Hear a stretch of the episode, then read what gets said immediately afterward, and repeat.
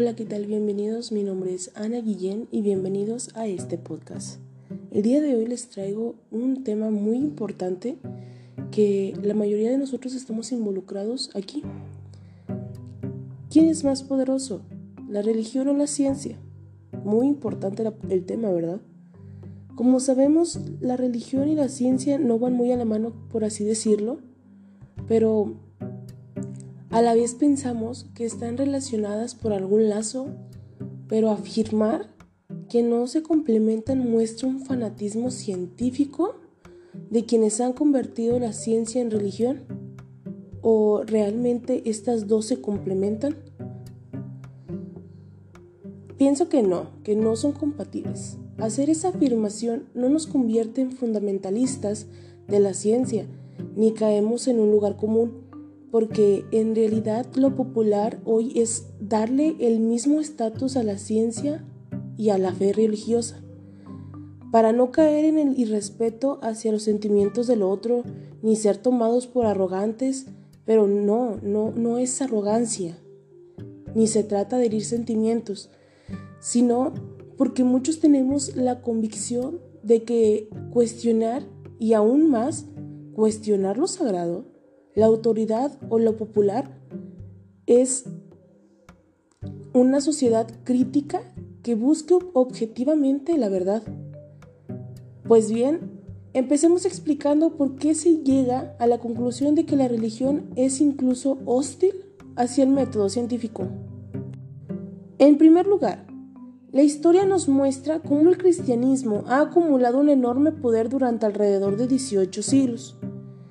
Después de cada caída del Imperio Romano, la Iglesia llegó a influir, o mejor dicho, regir, en los aspectos políticos, sociales, económicos y culturales de las naciones del Occidente.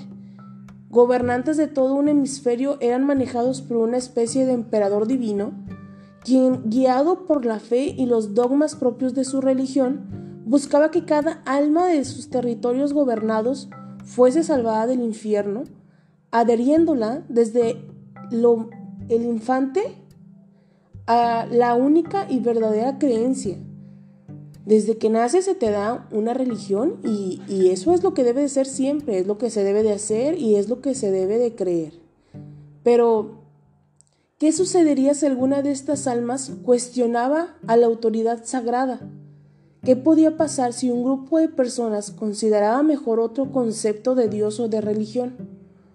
¿O ¿Qué le pasaba a alguien que quisiera buscar conocimiento más allá de lo relevado por Dios a través de sus representantes aquí en la tierra? Pues bien, para encontrar respuestas a estas interrogantes, podemos preguntarle a los judíos, teniendo en cuenta que hasta 1964 la doctrina de la Iglesia incluía canones antijudíos, o podíamos tener en cuenta la conversión forzada de pueblos indígenas, en especial en el Centro y Sudamérica. Podríamos también preguntar a los homosexuales, quienes son tratados como criminales subhumanos en las llamadas Sagradas Escrituras, y hoy se sugiere enviarlos al psiquiatra como expresó recientemente el Papa Francisco. También podríamos obtener respuestas de Giordano Bruno, quemado en la hoguera por imaginar algo distinto al universo a lo establecido por la religión. O te pongo un mejor ejemplo, Galileo, quien fue obligado, bajo amenaza de muerte, a negar lo que por observación concluyó. De los astros también está Miguel Schirt, quien perdió la vida no solamente por contradecir a la Iglesia Católica, sino también a su disidencia religiosa luterana, al afirmar que la sangre circula por el cuerpo. Como estos, muchos otros casos de censura y tortura institucionada y legalizada en contra de personas que cuestionaban o pensaban diferente y que hicieron un aporte para descubrir cómo funcionaba la naturaleza y el universo. Ahora bien, recordemos que el Dios de la religión cristiana no ve con buenos ojos cosas tan fundamentales para la ciencia como el cuestionamiento, la duda y la búsqueda del conocimiento más allá de lo relevado por la deidad. Adán y Eva, castigados por comer el fruto del árbol del conocimiento, son el primer gran ejemplo de esto. El libro de fundamento de la religión cristiana, la Biblia, vemos una y otra vez el mandato de temer a Dios. La curiosidad y la duda son inconvenientes, pues llevan a la incredulidad, lo que a su vez conduciría al mismo infierno.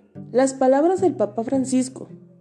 El espíritu de la curiosidad no es un buen espíritu, es el espíritu de la dispersión, de alejarse de Dios, de hablar demasiado, tal como lo describe el libro de Proverbios.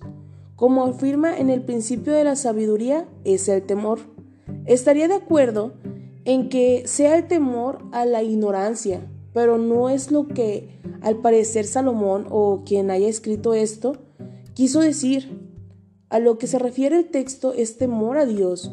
¿Cómo sería posible que el principio del conocimiento y la sabiduría sea el temor a una religión o al concepto de Dios que ésta maneje?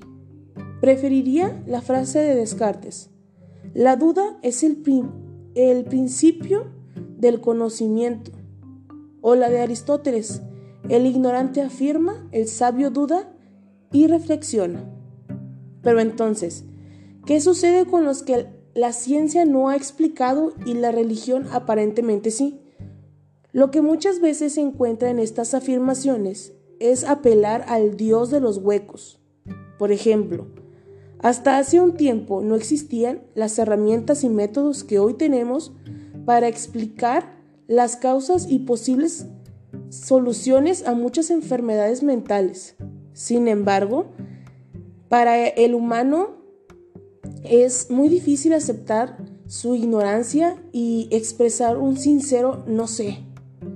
Entonces, en el afán de dar sentido a esto, se buscó con la religión llenar ese vacío con posesiones demoníacras, eh, maldiciones, exorcismos y rituales, hoy tenemos muchas otras, este, otros conocimientos, los instrumentos y las técnicas para explicar una infinidad de fenómenos en el universo.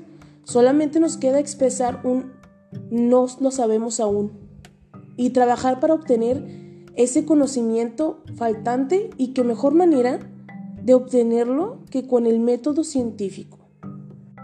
En uno de estos artículos de divulgación que buscaban complementar ciencia y religión, se enunció como prueba de que éstas van de la mano el hecho de que un sacerdote como George Laymetry realizó un gran aporte al conocimiento científico como precursor en la teoría de la, de la gran explosión de Big Bang.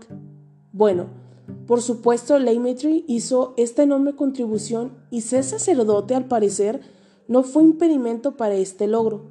Pero me pregunto, si bajo esta lógica, quien esgrime este argumento estaría dispuesto a aceptar el narcismo y religión que también van de la mano, teniendo en cuenta que el catedral Eugenio Percy, quien llegaría a ser el Papa Pío VII, firmó un contrato con Reich alemán en 1933, crea que creo que sería muy difícil aceptar esto porque es muy arriesgado concluir algo muy general de un solo hecho en particular.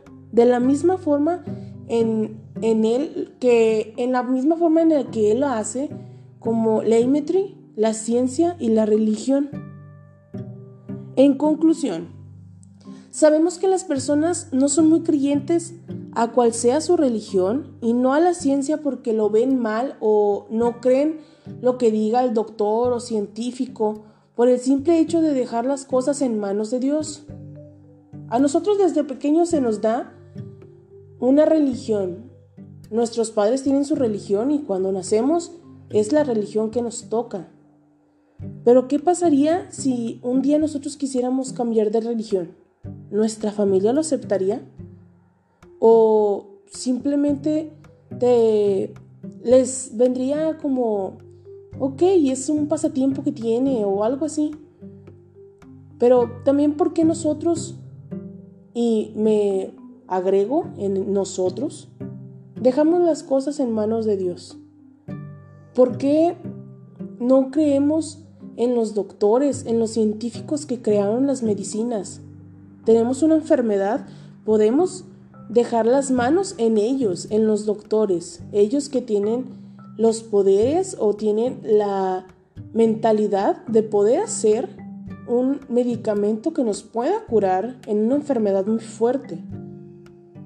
Y yo no digo que no dejemos las cosas en Dios, porque es lo que nosotros creemos. Pero Dios nos curará.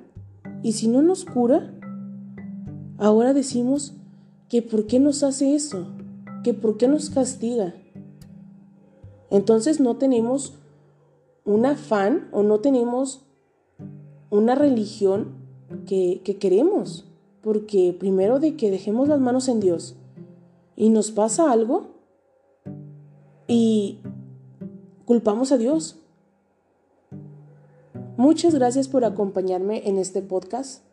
Creo que es un tema muy, muy interesante y me gustaría saber más de qué opinan ustedes. Les dejo mi correo electrónico mguillembeyoc.gmail.com Mándenme un mensaje y díganme su opinión sobre este tema. Muchas gracias.